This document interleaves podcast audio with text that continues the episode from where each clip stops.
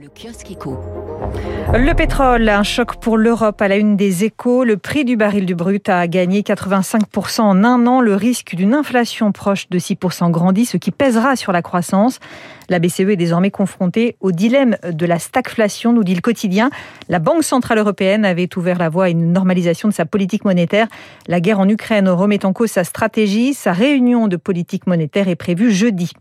Le Parisien, lui, se demande comment faire face à l'explosion des prix de l'énergie. Devra-t-on notamment se rationner en gaz interroge le quotidien. Oui, nous pourrions devoir limiter notre consommation l'hiver prochain. C'est ce qu'explique un spécialiste des questions énergétiques. En Ukraine, ces PME françaises prises à revers par la guerre, titre le Figaro Économie. Bercy est au chevet de ces victimes collatérales de l'invasion russe, mais la plupart s'adaptent. Les déconvenus rencontrés par les filiales des sociétés françaises se comptent par centaines. Outils de production détruits par des salariés ukrainiens pour éviter qu'ils ne tombent aux mains des Russes.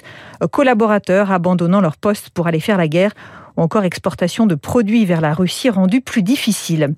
L'opinion nous dit qu'à Londres, l'immobilier est purgé par les sanctions. Les mesures prises contre les oligarques russes devraient rendre le secteur plus sain. Au Royaume-Uni, la valeur des fonds d'origine douteuse investis dans l'immobilier depuis 2016 serait de près de 7 milliards de livres. Euh, French Tech, où en sont les salaires? Question posée par les échos ce matin.